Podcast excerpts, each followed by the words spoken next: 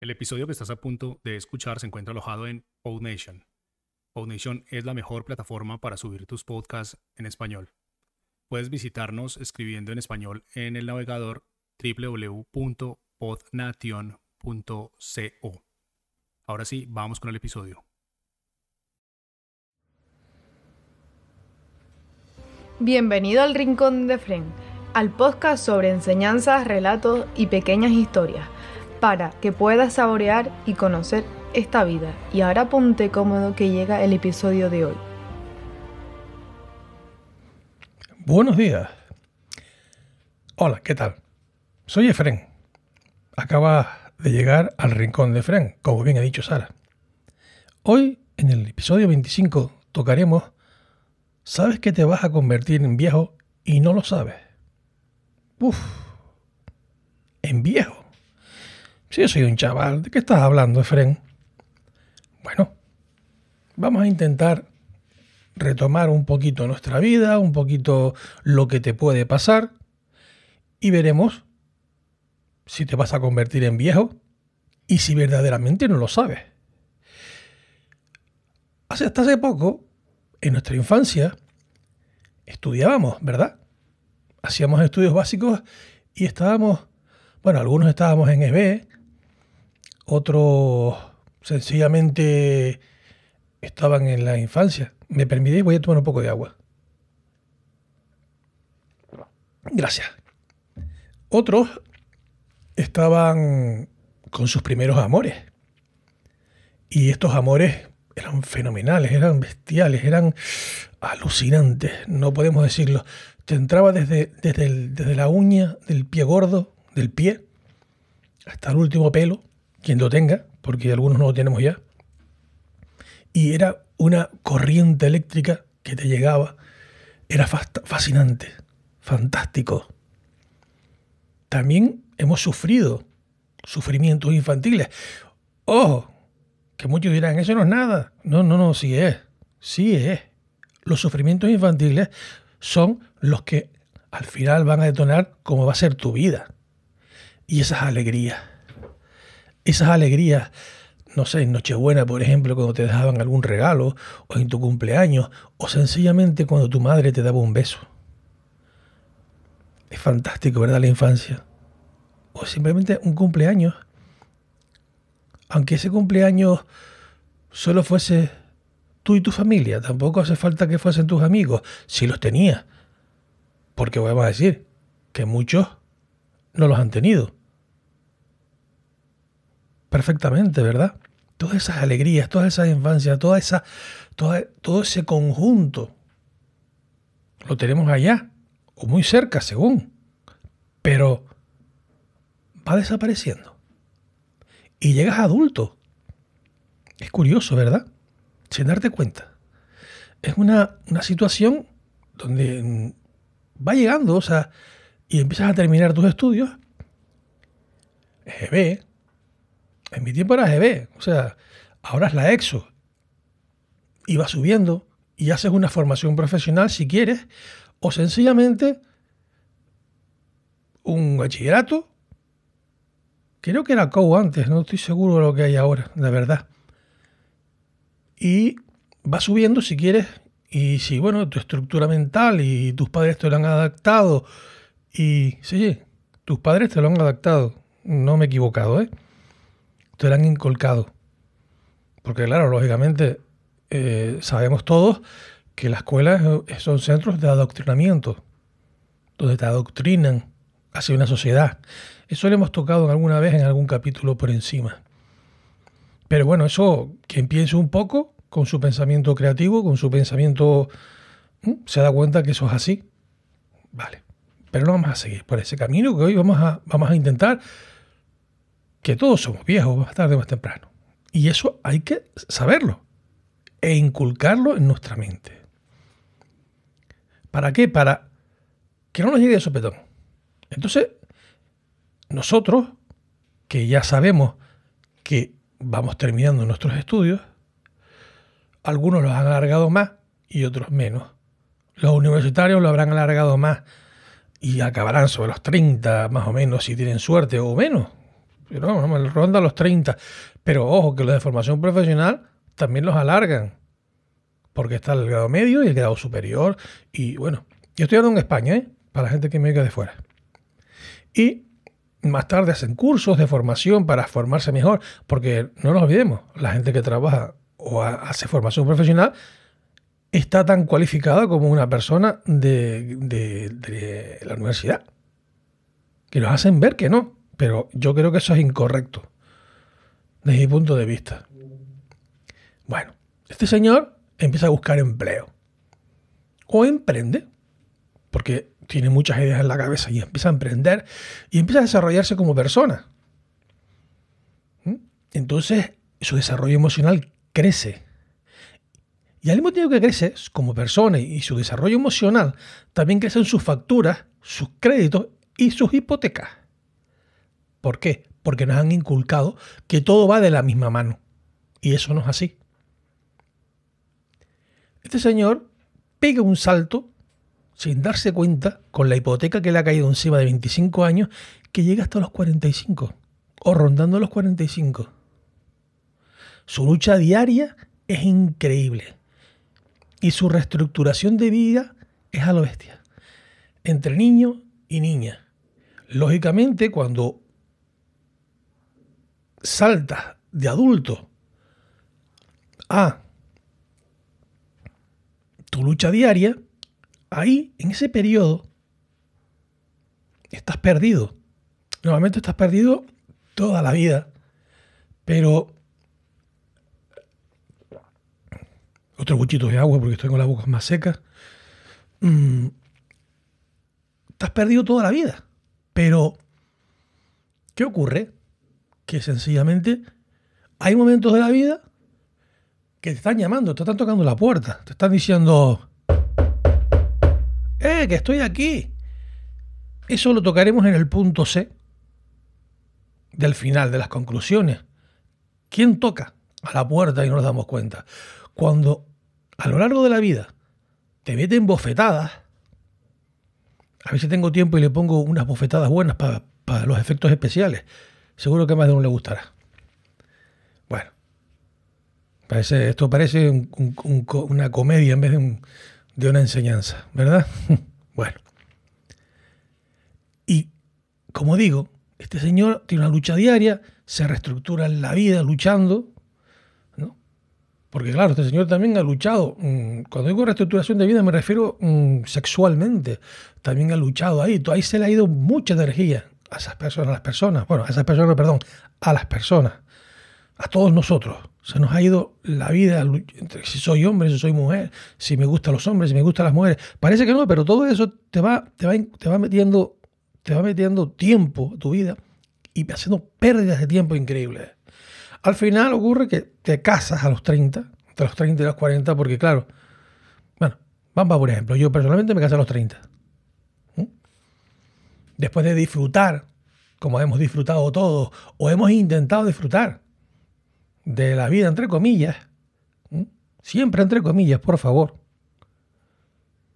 llegan los niños y las niñas. Uf, mi madre Dios.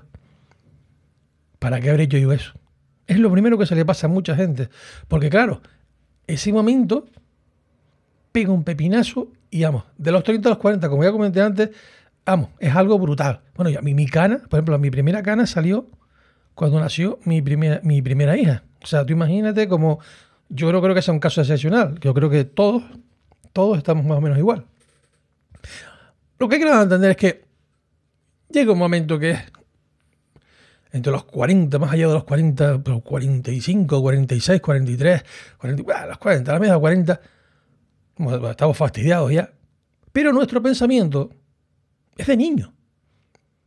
O sea, el tiempo ha pasado el cuerpo envejecido, pero nosotros no. Nosotros no hemos envejecido. Mentalmente hablando. Entonces, llega un niño, llega un niño, y ese niño un día se acerca y te dice, ¿me puede decir la hora? Y tú, que eres muy amable, que tienes un pedazo de roles si tienes, si tienes suerte, o si tienes un viserollo, si tienes una simple carraca, pero tienes un reloj. Y se la da. Y el niño muy amable te responde, muchas gracias, señor. Ahí de pronto el mundo se raja. Se vuelve como si te hubiesen metido un cuchillo caliente por las entrañas y te hubiesen rajado de arriba a abajo. Sí. Se frena en seco y te dice, para adentro, como con las películas, intro, introspectivamente. Dios, qué bien me quedo. Pero si yo soy joven, pero si solo tengo 40 años, carajo.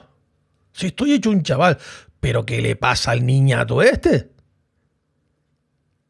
Pero cuando te miras, el niño tiene 15 años o 14 o 13, da igual. Bueno, un niño, eso no son niños ya, pero bueno, es un chaval para él, tú eres un viejo. Ya estamos en un sector de la población que no, para ellos, ya no somos, no somos, ¿cómo lo diría? No sé, la palabra productivo no, no es porque tú eres productivo hasta el final de, de tu vida, pero es lo que te hacen creer. Entonces, cada vez la edad de viejo, y perdón la expresión por la palabra, porque claro, persona mayor, no sé si se adaptaría mucho a la persona mayor, porque la persona mayor puede ser hasta más, más anciana. Pero bueno, vamos a llamarlo viejo sin ánimo de despectivo. Porque yo, por ejemplo, personalmente no he llamado nunca viejo a mi padre. Y tiene 80 años. Ni se me ocurriría. Porque la colleja que me mete me mata. ¿Sabes? Ahora ya no puede, pero tiene un bastón. O sea, yo creo que es más, prefiero que me dé con, la, con la mano. Yo el bastón lo dejo para, otro, otro. Yo no quiero. Entonces, mm, se le llama viejo, vamos a llamarlo viejo, pero sin, ánimo, por supuesto, de, de, insulto. Entonces estamos en ese periodo donde somos productivos económicamente. O sea, y si no somos, no importa porque podemos hacer cosas que en resumidas cuentas, no nos han enseñado, pero somos productivos para la sociedad no solo económicamente. Nos han hecho creer que solo los económicos, las personas productivas, son importantes. Y eso no es así. La sociedad requiere de, otros, de otra producción que enriquece la sociedad. Por ejemplo, personas que sepan dar cursos, personas que sepan enseñar valores a otros, eso hace que nuestra sociedad crezca. Pero eso no, lo, no te lo enseñan, no, no, no, eso no, porque eso no, no interesa, lo tapan. Por eso esta sociedad, entre todos, deberíamos modificarla y cambiarla. ¿Mm? Sin violencia, pero cambiarla. Porque todos cambiamos la sociedad día a día con las enseñanzas de nuestros hijos y con muchas más motivaciones, con muchas más cosas que día a día podemos enseñar. Podemos enseñarles desde valores morales, por ejemplo, a las generaciones que vengan, o artes como era el pasado antes, que ellos decidan si era mejor o peor, en lo que tienen ahora o lo que tienen antes, y muchas más incorporaciones que bueno, que, ahora mismo no, caben en este, en, este, en este podcast. Pero bueno, pasemos, sigamos.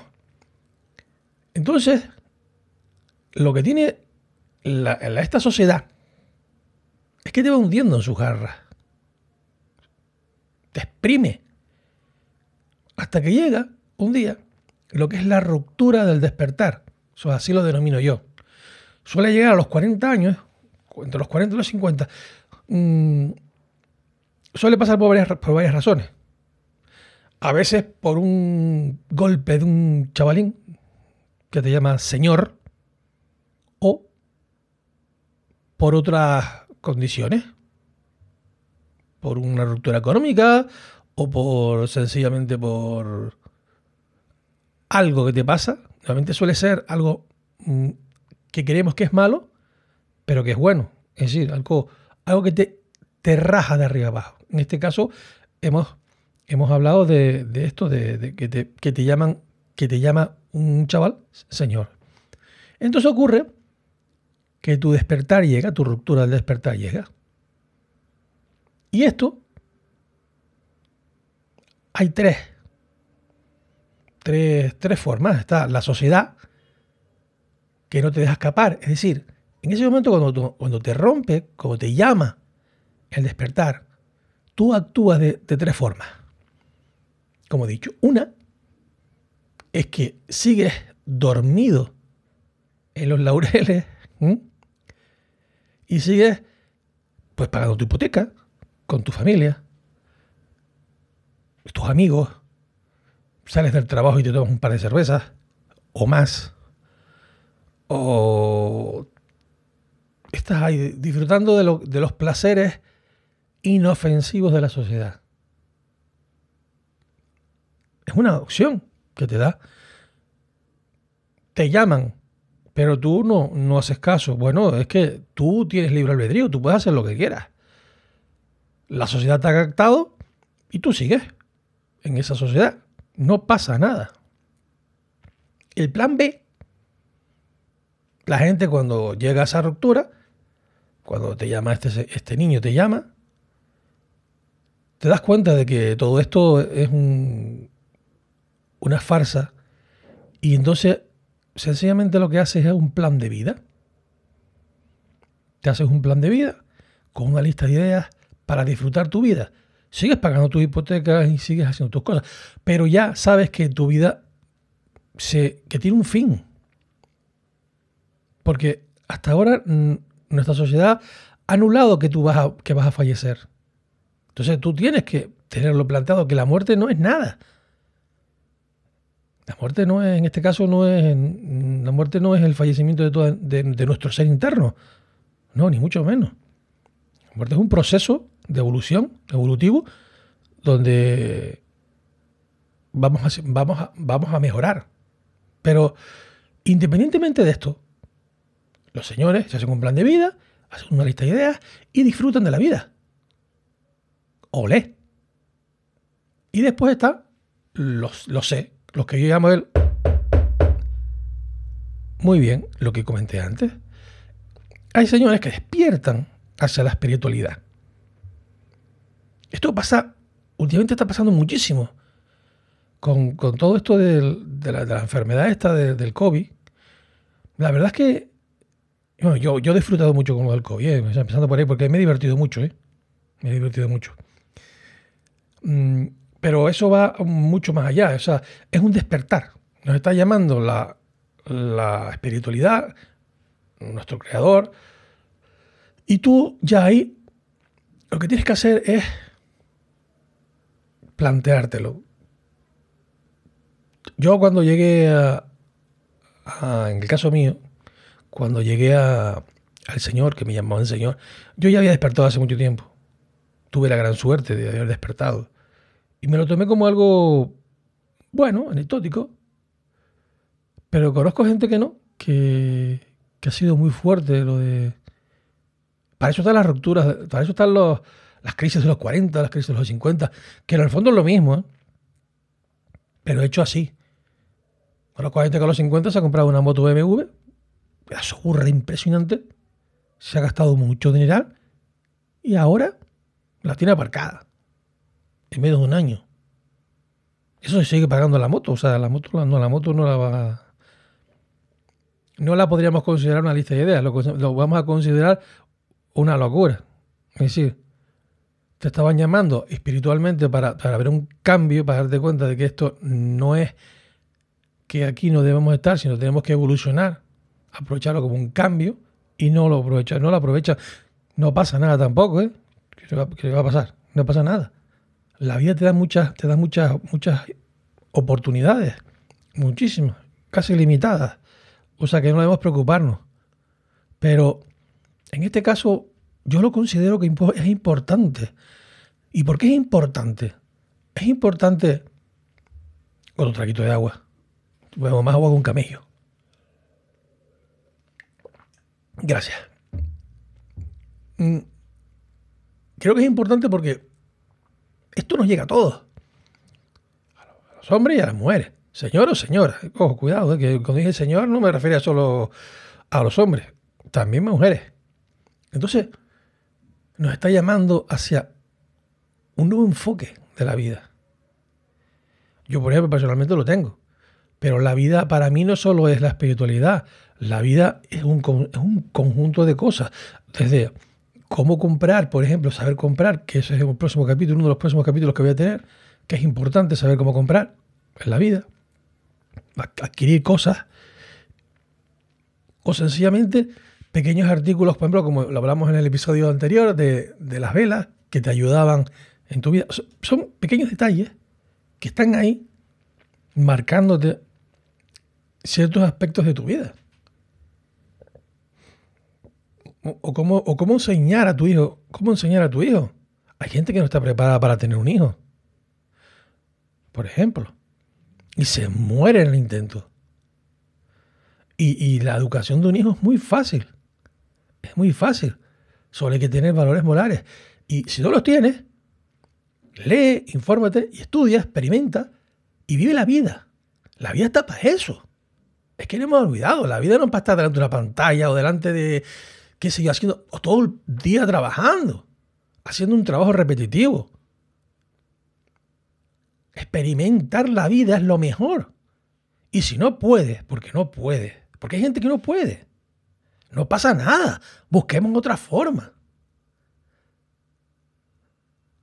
Eso es lo que tiene aquí a hablar. Vale. Experimentamos, analicemos y cuando lo tengamos todo claro, claro, adelante. Bueno, y ahora para acabar, Recuerda, la libertad de pensamiento es como los culos. Todo el mundo tiene una. Úsala. Bueno. Ya sabéis, hasta la próxima semana.